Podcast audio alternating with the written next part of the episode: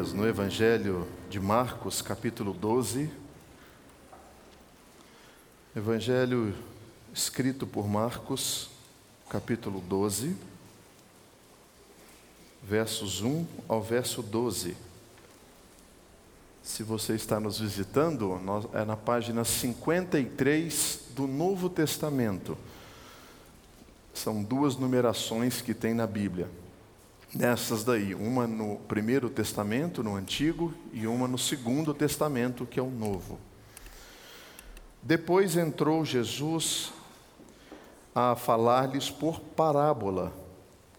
Um homem plantou uma vinha, cercou-a de uma sebe, construiu um lagar, edificou uma torre, arrendou-a arrendou a uns lavradores e assentou-se, ausentou-se do país. No tempo da colheita, enviou um servo aos lavradores para que recebesse deles os frutos da vinha. Eles, porém, o agarraram, espancaram e o despacharam vazio. De novo lhes enviou outro servo, e eles o esbordoaram na cabeça e os insultaram. Ainda outro lhes mandou, e a este mataram. Muitos outros lhes enviou, dos quais espancaram uns, mataram outros, mas restava-lhe ainda um, seu filho amado. A este lhes enviou, por fim dizendo: Respeitarão a meu filho. Mas os tais lavradores disseram entre si: Este é o herdeiro Ora, vamos, matemo-lo, e a herança será nossa. E agarrando-o, mataram-no, e o atiraram para fora da vinha. Que fará, pois, o dono da vinha? Virá, exterminará aqueles lavradores e passará a vinha a outros. Ainda não lestes esta escritura? A pedra que os construtores rejeitaram essa veio a ser a principal pedra angular. Isto procede do Senhor e é maravilhoso aos nossos olhos? E procuravam prendê-lo, mas temiam o povo, porque compreenderam que contra eles proferiria esta parábola. Então, desistindo, retiraram-se. Senhor, nessa manhã nós lemos a tua palavra e agora vamos é, extrair os ensinamentos que o Senhor deixou registrado neste Evangelho.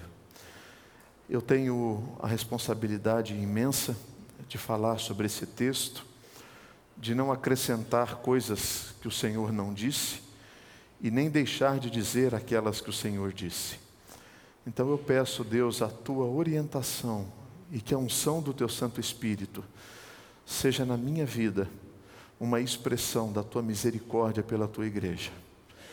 Usa-me, Deus, para o louvor do teu nome, para que o teu povo viva segundo a tua palavra. É o que eu peço, oro e faço no nome santo de Jesus. Amém. No Evangelho de Marcos, nós temos a inserção dessa parábola. Para a gente entender em que momento essa parábola é dita. Jesus está na sua última semana de vida, ele está em Jerusalém, ele, ele acabava de passar pelo templo e ele foi cercado por algumas pessoas. Ele foi cercado por fariseus, foi cercado por anciãos, por pessoas que tinham uma relação muito próxima com o sagrado e por conta disso se achavam donas e possuidoras dessa verdade. Eles olharam para Cristo e enxergaram em Jesus uma grande ameaça. Viram nele aquele que poderia destruir o, o poder estabelecido, a fé estabelecida. E Jesus diz então esta parábola para essas pessoas que estavam interrogando ou questionando e quando Jesus termina essa história, eles entenderam perfeitamente que as pessoas que estavam ouvindo o que Jesus disse eram exatamente as que se achavam os donos da vinha. Isso é tão latente que quando Lucas registra essa mesma história, ele diz assim: a reação desses homens que se sentiam donos da vinha disseram assim: tal não aconteça. O que, que não pode acontecer? Que o dono da vinha virá, irá colocar um fim nas pessoas que arrendaram a vinha, e ele iria dar a vinha para outras pessoas. E eles disseram: Isso não pode acontecer. Mas por que, que isso não pode acontecer? Porque este é o sentimento do, dos ouvintes de Cristo, de quem Cristo dizia essas parábolas, ou esta parábola. Nesse texto, nós estamos falando dos religiosos. Pastor, existe uma diferença entre cristão, entre religioso?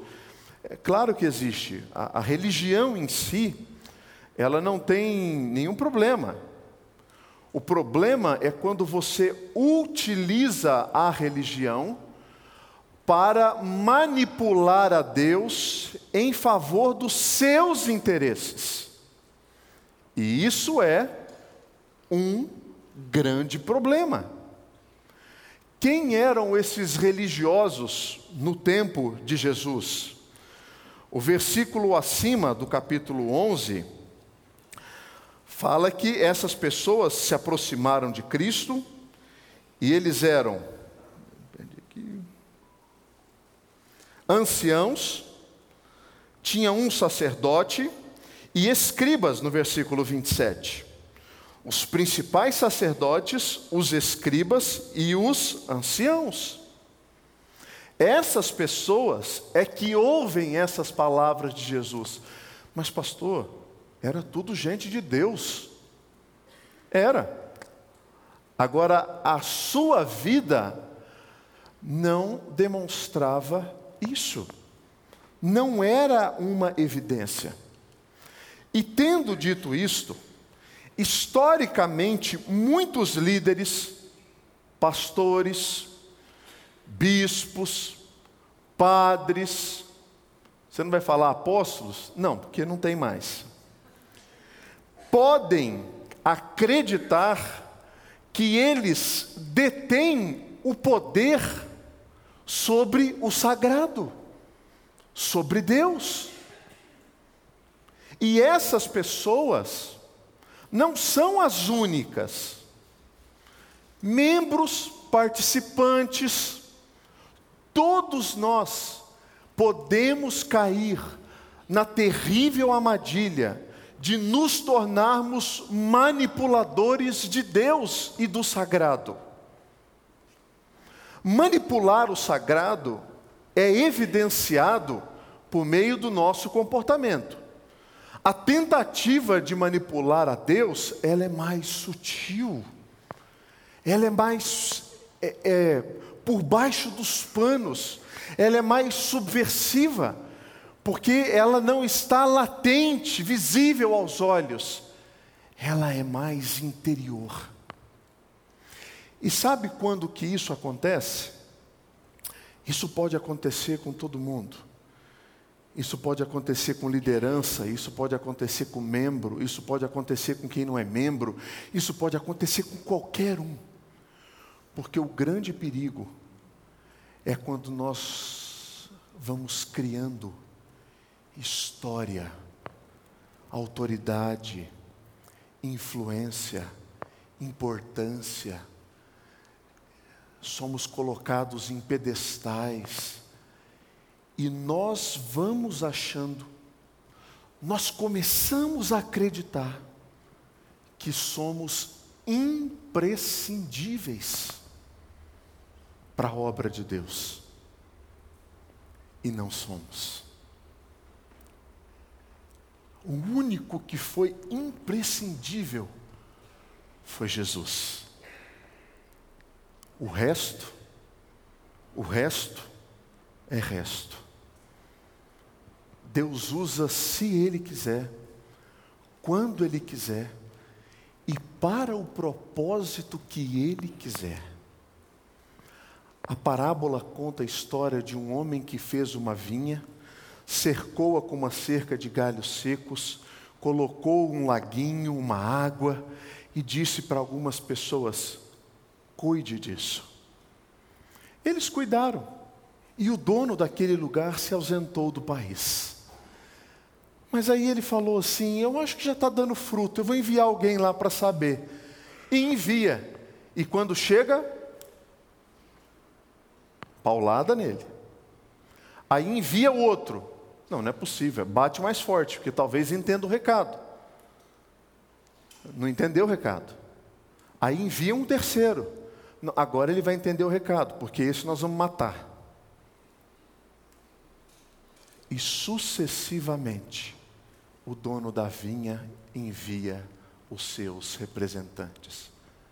Mataram uns, mataram outros, espancaram uns, até que o dono da vinha diz: Eu vou enviar meu filho.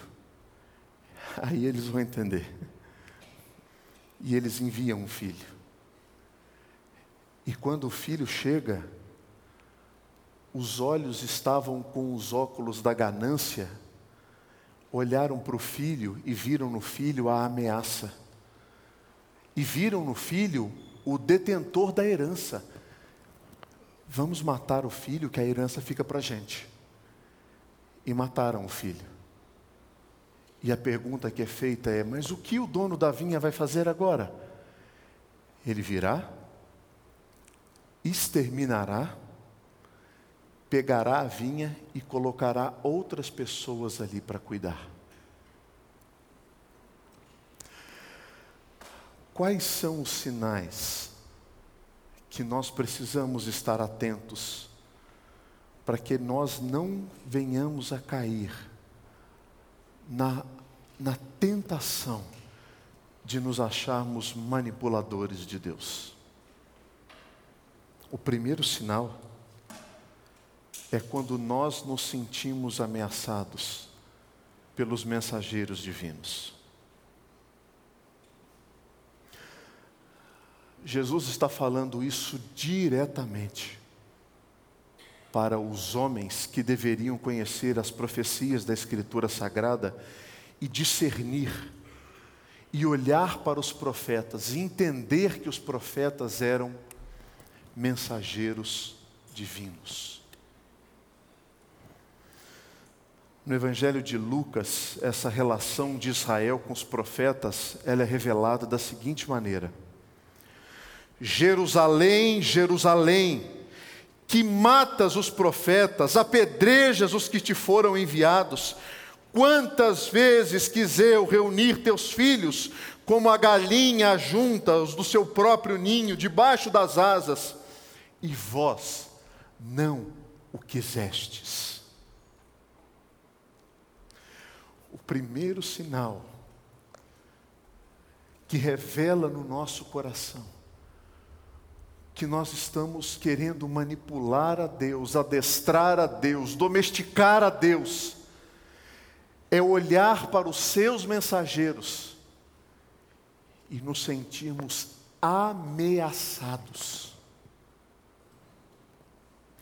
Israel acreditava em um Deus tribal, Israel achava que o Senhor era o Deus só de Israel, de mais ninguém, que ele não se importava com os outros povos sobre a face da terra. Israel se achava extremamente importante, essencial, fundamental, para que Deus cumprisse a missão salvífica de toda a terra. Israel olhou para a sua eleição, para a sua escolha, e enxergou em si o elemento mais importante sobre toda a terra. E o que, que acontece quando nós nos sentimos assim? Nós nos sentimos essenciais. E quando os profetas vinham até Israel, repreendendo que eles não estavam sendo referência para as nações, que eles não estavam impactando o mundo com o seu modo de vida, que eles estavam se corrompendo, que eles estavam colocando para dentro do arraial outros costumes, outras práticas. Profetas eram esculachados, mortos, eles apanhavam, eles eram ridicularizados, eles não participavam das festas comunitárias, porque os mensageiros de Deus eram uma ameaça. O que, que aconteceu com João Batista? Quando ele põe o dedo na cara do imperador e o acusa de uma prática sexual ilícita, ele morre. Ele morre. A igreja de Laodiceia quando recebe a carta, ela não é uma igreja que ela é acusada de imoralidade. Ela não é acusada de desvios doutrinários. Ela não é acusada de que existia práticas sexuais ilícitas no seu meio. Mas uma igreja que é incentivada a sair do patamar de se achar tão importante e a olhar para aquilo que o anjo havia lido para a igreja, dizendo: Você não é fria, você não é quente. E porque você não é fria e nem quente, eu estou a ponto de vomitar-te da minha boca. Às vezes a gente lê esse texto, o que ele está dizendo é assim: o frio tem as suas propriedades medicinais, o quente tem as suas propriedades medicinais, mas o morno não serve para nada. Essa é a repreensão à igreja. Olhar para os mensageiros de Deus e enxergar neles uma ameaça é um sinal na parábola de Jesus de que você e eu possamos estar achando que a vinha é nossa. E não é. A vinha tem outro dono. Eu estou cuidando da vinha. Mas quando o dono manda a mensagem, eu preciso ouvir. Um outro sinal daqueles que acham que pode manipular a Deus é evidenciado quando essas pessoas, além de rejeitarem os seus enviados, rejeitam também o seu próprio filho, o herdeiro natural da vinha. Jesus lhes pergunta: O que fará o dono da vinha? Quando ele souber que vocês mataram o filho. Essa pergunta, ela é uma pergunta apontada para os líderes. Nós não temos o controle da divindade. Mas é muito fácil nós demonstrarmos uma espiritualidade e rejeitarmos o filho. E rejeitarmos o filho. O contexto que nós vivemos, evangélico, brasileiro, ele é terrível.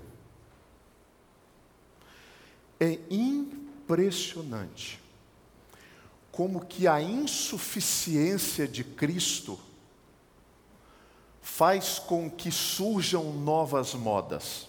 Pastor, você está dizendo que Jesus é insuficiente? Eu estou dizendo que pessoas acham Cristo insuficiente. E por acharem Jesus insuficiente, precisam de novas coisas na igreja e rejeitam a suficiência do Cristo. Por exemplo, a nova onda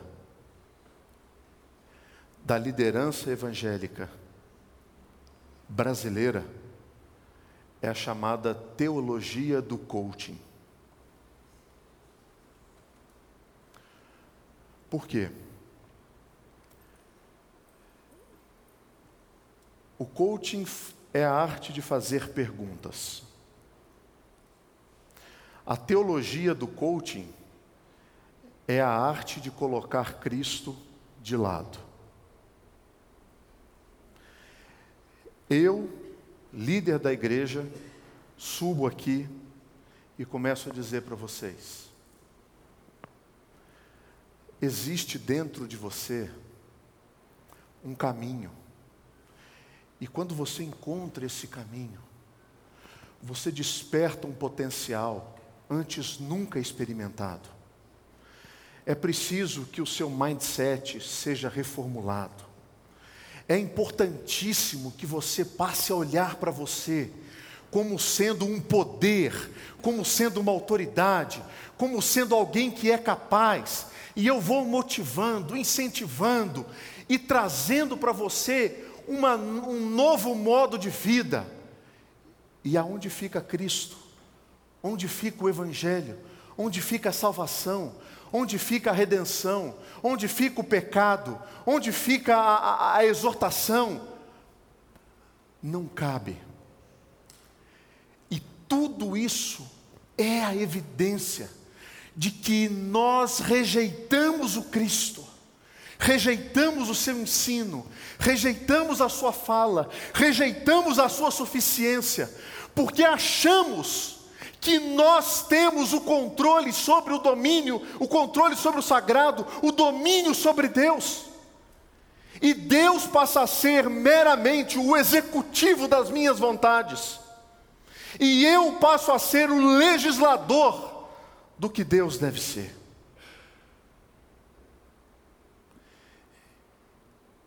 Quando aqueles homens da vinha viram que o dono da vinha tinha enviado o seu filho, a resposta deles foi: mata, não serve para nós, mata, e nós vamos herdar a vinha. Esta foi a reação de Israel ao ouvir as palavras de Jesus. Jesus é o herdeiro da vinha. Jesus é quem dá as diretrizes para a vinha. Não são aqueles que arrendaram a vinha, mas é o dono da vinha. E quando eu me acho dono, eu rejeito a Cristo. Isso afeta líderes, isso afeta presbíteros, diáconos, líderes de ministério. Todos nós estamos sujeitos a esse perigo.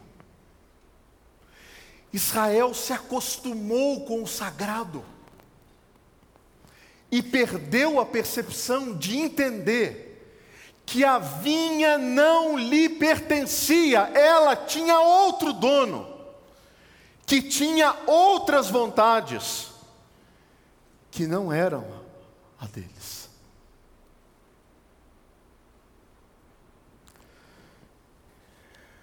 Isso afeta a igreja como um todo.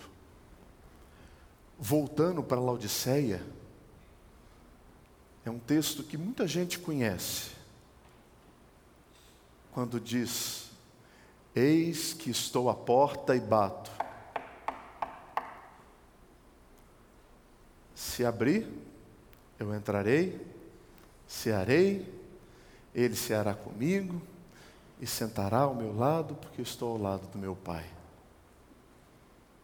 Estranho uma carta à igreja em que Jesus está do lado de fora, né?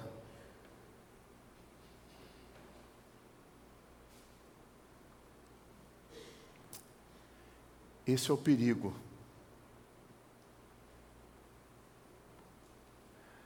O perigo é nós estarmos na vinha, mas o dono da vinha estar do lado de fora.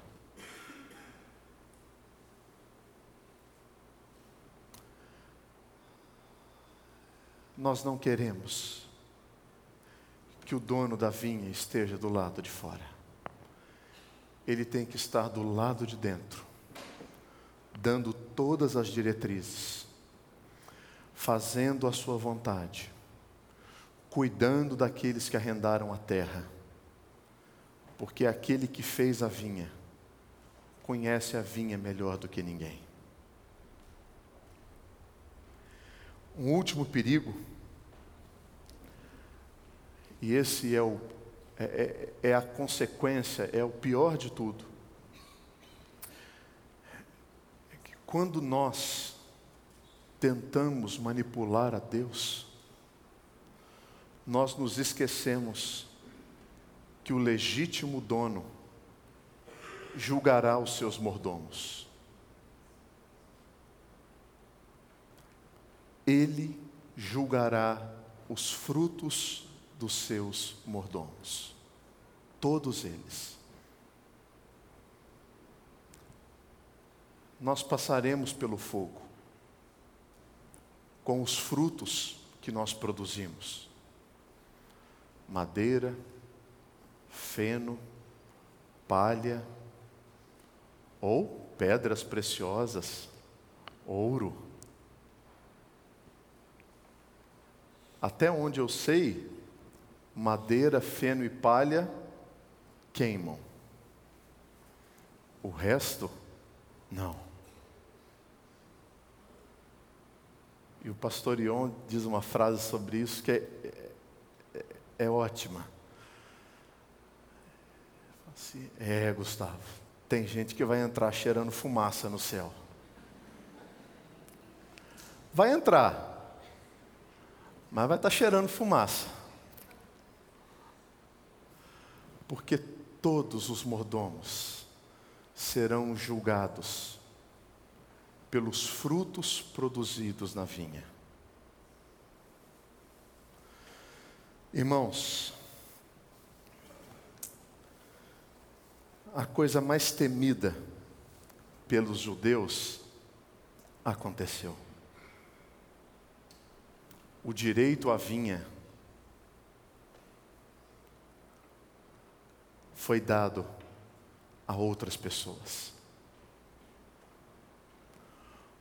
Outros receberam o privilégio de arrendarem a vinha do Senhor. E nós, para não cairmos no mesmo erro, nós precisamos entender que a nossa responsabilidade é sermos fiéis ao dono da vinha. A igreja é de Cristo, Ele é o dono da igreja. Ele é o noivo da igreja. Ele é o cabeça da igreja. E nós? Nós cuidamos enquanto ele não vem, porque ele virá. O dono da vinha é o Senhor. Sempre existe o perigo de nós nos acharmos os donos da obra, os donos da vinha. Para evitar esse desvio, o nosso louvor, a nossa pregação, a nossa liturgia, o nosso culto precisa estar alinhados com a vontade de Cristo. E a pergunta que eu faço e termino essa mensagem é: Cristo está sendo glorificado por meio da parte da vinha que você é responsável? Da videira que você cuida? Cristo está sendo glorificado? Essa resposta só você pode dar. Que Ele